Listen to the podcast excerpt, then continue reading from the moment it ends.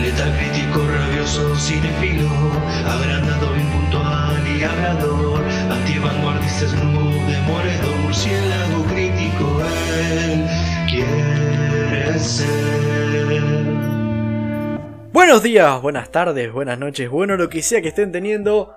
Bienvenidos a otro podcast del ámbito del murciélago. En el día de hoy hablemos de la película del año 2004, dirigida por John Mark Valier y escrita por Nick Hornby, hablo de Alma Salvaje o Wild, protagonizada por Reese Witherspoon, Laura Dern, Thomas Sadowski, Michelle Wiseman, eh, entre otros.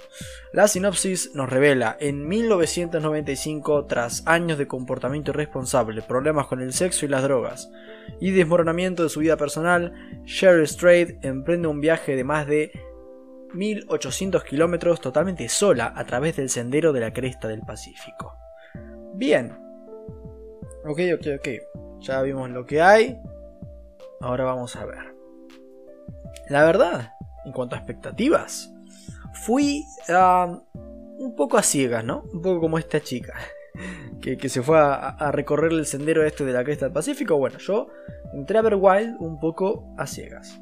Simplemente me daba... La verdad me daba curiosidad de ver a una actriz como Reese Witherspoon, a la que nunca tuve como una actriz demasiado memorable, ¿no? Haciendo un rol más ambicioso en esta peli de onda más independiente, de la que a su vez esperaba algo inspirador tal vez, no sé, de la que se pudiera reflexionar acerca de la vida, desde una perspectiva más naturalista. ¿Es tan inspiradora la película o solo es un trayecto vacío e insulso? Vamos a averiguarlo, ¿qué más? Ok, ok, ok, comenzando con lo bueno. Más allá de que la peli tan solo haya costado 3 millones de dólares, que para que sepa es poquísimo, eh, no, es nada. Una miseria realmente costó esta peli. Recaudó 22 millones, lo cual la hizo sumamente rentable, ¿no?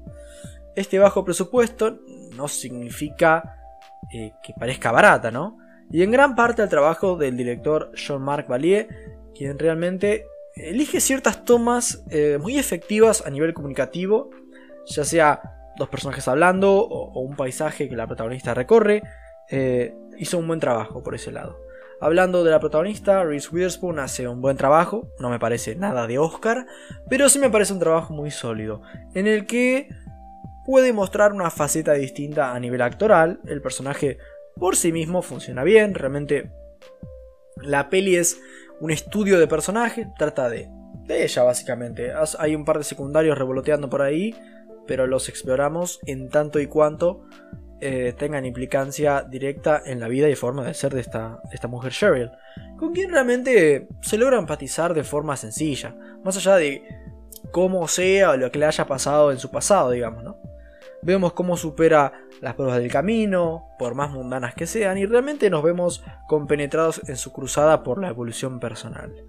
Aunque Witherspoon haga, un trabajo realmente de buena manufactura, la que cada vez que aparece se roba cada escena es la maravillosa Laura Dern, actriz de la que muchas veces escuché maravillas y que, bueno, siendo sincero, solo había visto en Jurassic Park. Acá realmente entendí por qué tanto quilombo, tanto bombo más bien, porque quilombo suena medio feo.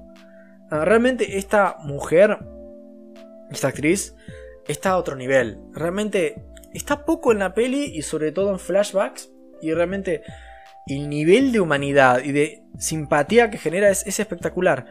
Eh, realmente esta actuación me, motiva a, ver más de, su trabajo.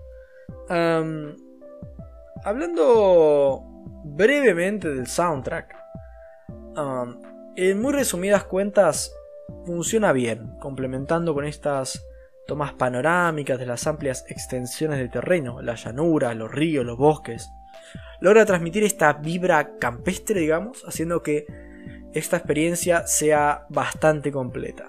A nivel guion, está bien dentro de lo que cabe, toma una decisión obvia, eh, pero a su vez acertada, que es hacer uso de las elipsis o flashbacks, dicho de otra forma, y es que a través de esto la peli como que respira, ¿no? Porque si no sería estar todo el día viendo a esta chica caminar por un sendero que o sea, están buenas estas partes, pero creo que sin los flashbacks no solo sería un embole, sino que se perderían de ir hilvanando a la protagonista como personaje.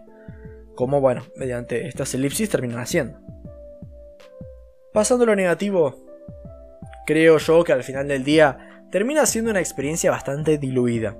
Si te tuviera que narrar los sucesos de la historia, por ahí se me complicaría porque a fin de cuentas no sucede demasiado. Aunque bueno, le valoro que es viaje introspectivo que, que, no... Tiene cierto valor que la Pay eh, funcione sin dar demasiado, ¿no? Es algo más introspectivo y tranquilo. No sé, en retrospectiva se me hace algo interesante. En resumen, Alma Salvaje es una experiencia relativamente placentera que no logra transmitir algo fuertísimo, ni mucho menos, pero sí logra mandar a tipos de un mensaje dentro de todo. Tal vez ver Alma Salvaje no resulta recorrer un camino salvaje con muchos peligros y vaivenes, pero creo que este tranquilo sendero sí termina siendo una experiencia agradable y correcta. Le doy un 7.2 y a ustedes, bueno, que puedo más que agradecerles por haber escuchado hasta acá. Muchas gracias por escuchar. Buenas noches. Porque soy Batman.